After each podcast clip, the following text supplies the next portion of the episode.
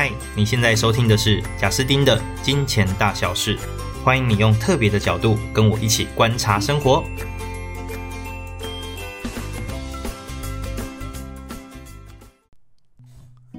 嗨，大家好，欢迎来到金钱大小事。哇，这一次已经一个月没有更新了，因为这个月刚好发生比较多的业务上的事情，所以必须要忙碌一点点。那同时呢，因为我家太太的二宝啊，就肚子里的二宝已经越来越大了，那肚子也变大，因此花了不少时间在照顾家人。那这个频道的更新就有点缓慢，但无论如何，发现已经一个月了，所以现在还是要赶快来更新一下新的议题跟内容。那当然，我的议题跟内容呢，其实在在频道创立之初，我想要谈的都是周围的朋友真正有在讨论的问题，就可能没有那么的高大上，可是我觉得我希望聊的叫做接地气的一些内容，那给大家在做金钱决定的时候有一些思考的方向。好，那这是我频道的这个创立的宗旨。好，那我们今天要来聊的这个议题呢，就是借钱来投资哦，借钱来不管是做生意或者是投一个你觉得。相对有把握会上涨的东西，呃，甚至是房产那些都 OK 啦。那总之就是借钱，然后来去做一件事。那我自己本身是怎么看待这个的呢？那我还记得哦，在疫情的。也不能说初期哦，就是今年初的时候，那因为疫情的关系，所以就哎，还是去年初，就是政府推动了一些比较低利率的企业贷款方案。那这个低利率就可能是呃，例如借个一百万，那那个利息几趴我有点忘了，反正是五趴以下啦。那我记得是蛮便宜的，所以当时就有朋友问我说，哎，他虽然现在。呃，并不是因为欠钱，或因为就是，也不是因为家里就是很急的要用钱，只是他觉得这真的是很划算。那是不是应该要先借出来，要放身边？而听说股票市场最近蛮火红的，那说不定也可以找不错的标的投资。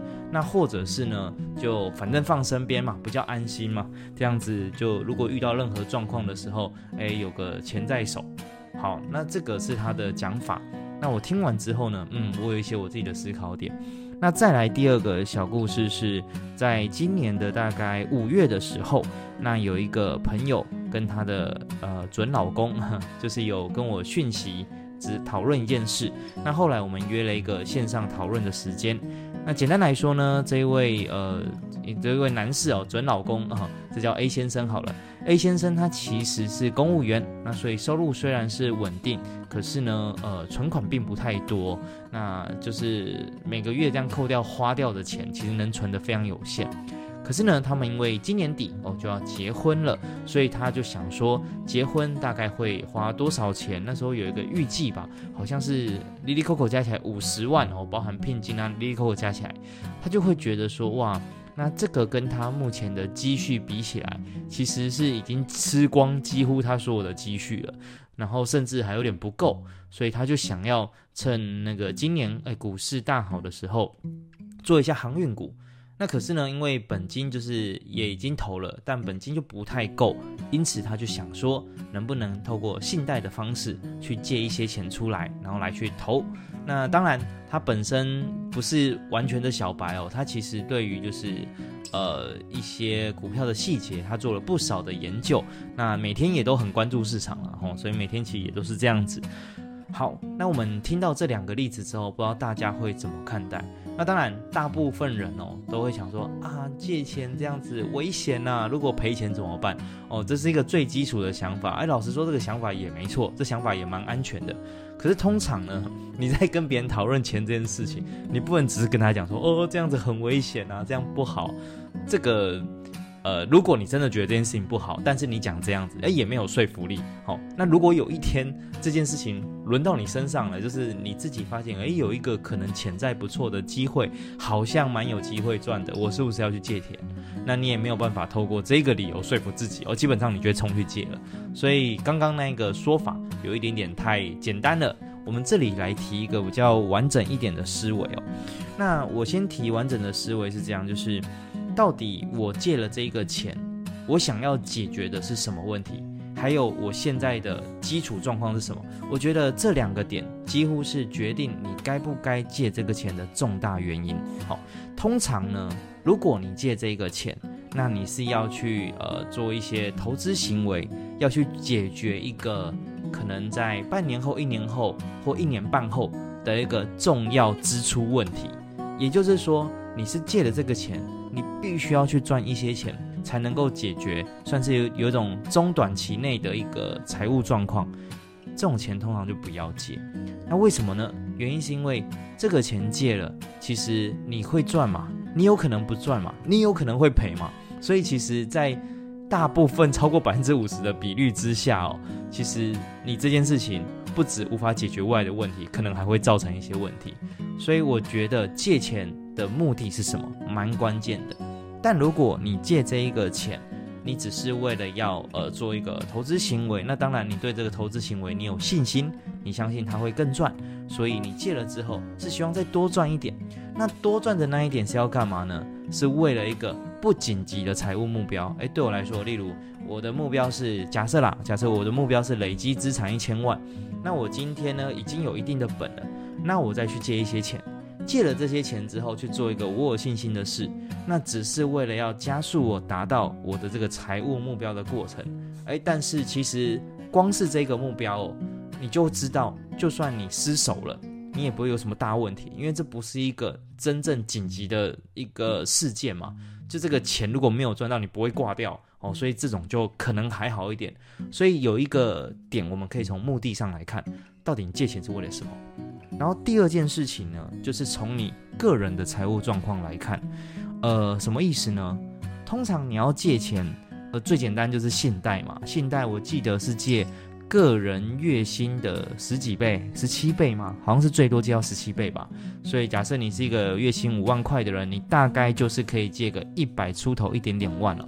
然后利率的话，就看你的呃职业是什么。通常军公教或医师啊这种就蛮好的，就蛮容易借到那种利率比较低的。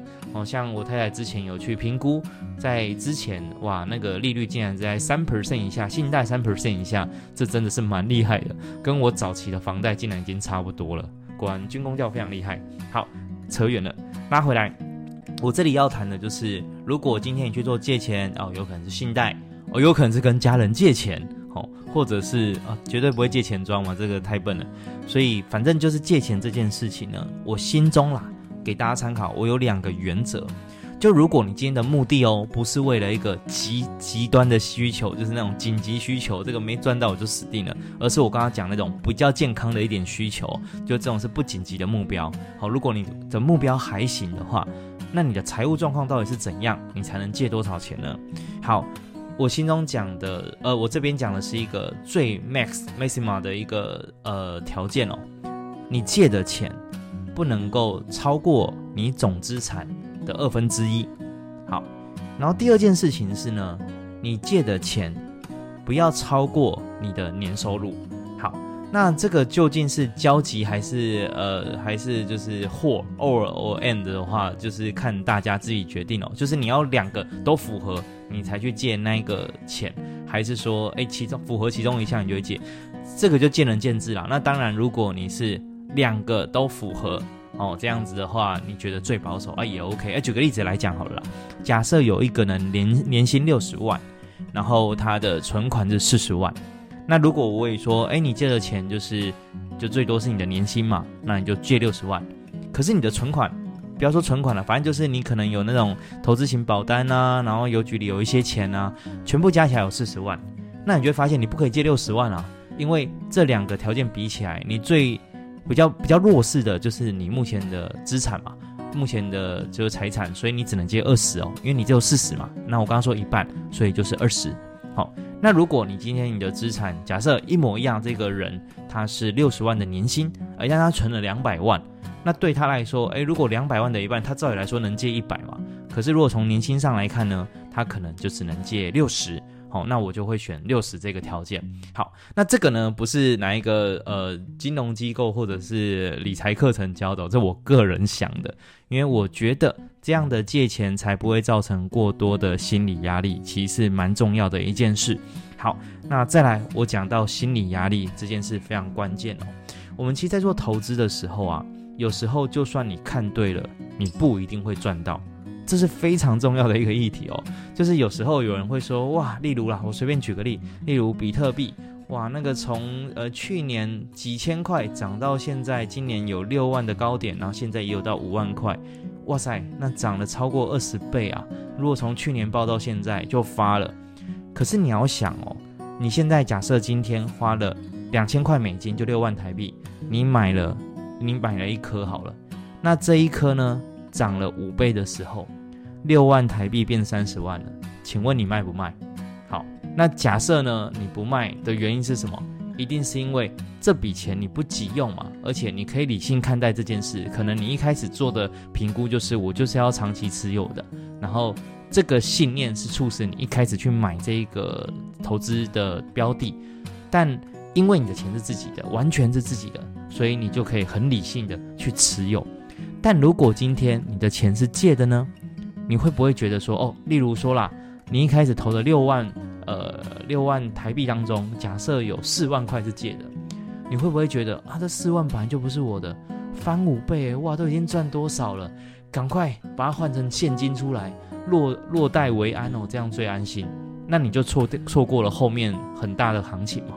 那再来第二个点，假设呢，今天。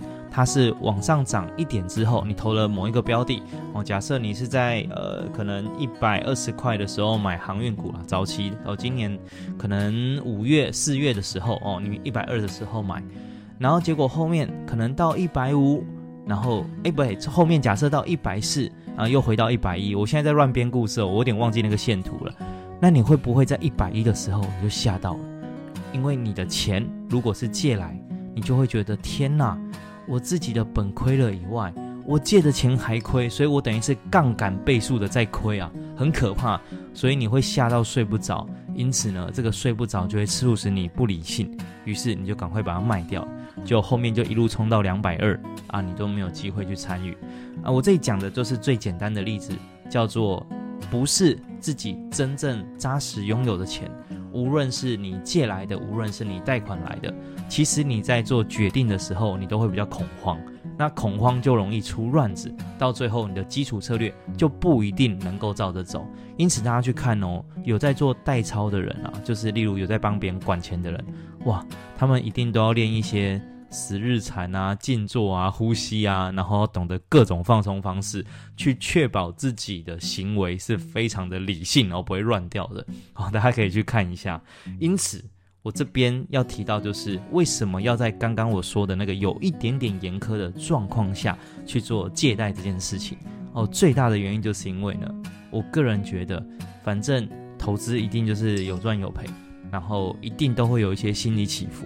可是你要把这件事情拉到最小，而且绝对不要影响生活，因为我怎么想都还是觉得每一个人自己哦，在资产少的时候，每一个人自己就是最重要的资产，所以自己是最重要的资产，你必须要让自己处于一个可以就是放手一搏的这个状态哦，去解决任何事情。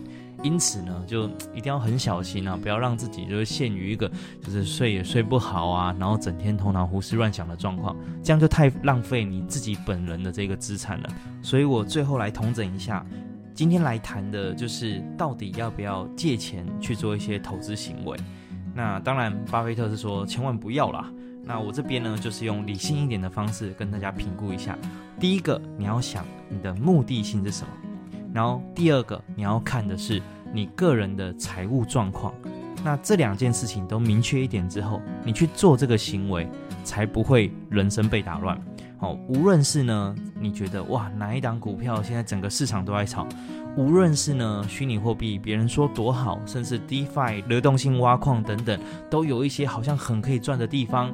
好，那或无论是呢你朋友跟你讲说。呃，今天我要搞一个什么公司了？我算给你听，多赚多赚，哇，超赚超赚超赚。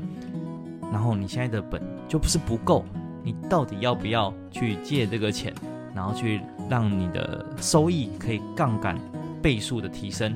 那这边呢，我一定要跟大家讲，就千万不要啊！原因是因为呢，就算你赚了这一次了，那只要维持一个这样的习惯。我觉得长期来讲都不太好啦。那当然，周围有没有投资高手是用高杠杆、高倍数的方式，然后去换取到他人生第一个可能呃破几千万或破亿的资产？当然有啊，肯定有。可是毕毕竟高手就是少数嘛，那大部分人就是普通人。那我觉得普通人呢，最大的资产就还是自己，这是我个人的观点跟我的价值观了。我觉得呢，是靠稳扎稳打的方式去让自己变成一个非常有创造力的人，然后透过这个方式去累积到足够的资产之后，再把资产用稳健安全的方式去滚动变大。我觉得这是一个人走到所谓财务相对自由的路，比较健康的做法。那周围也蛮多朋友都是透过这个方式真正做到财务自由的啦，所以我就蛮鼓励大家吼，就有时候呢，本小的时候不要想太多杠杆跟暴富的故事，通常这种故事比较不会轮到自己身上。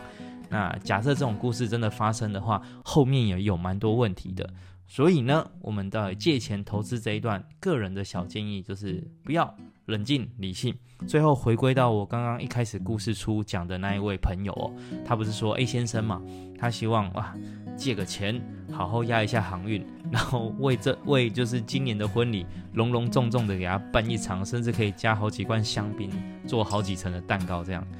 可是哦，我那时候推算，老实说我不知道后续他有没有做这个行为，但是我认真推算一下，那个时间点他如果去做了这个行为。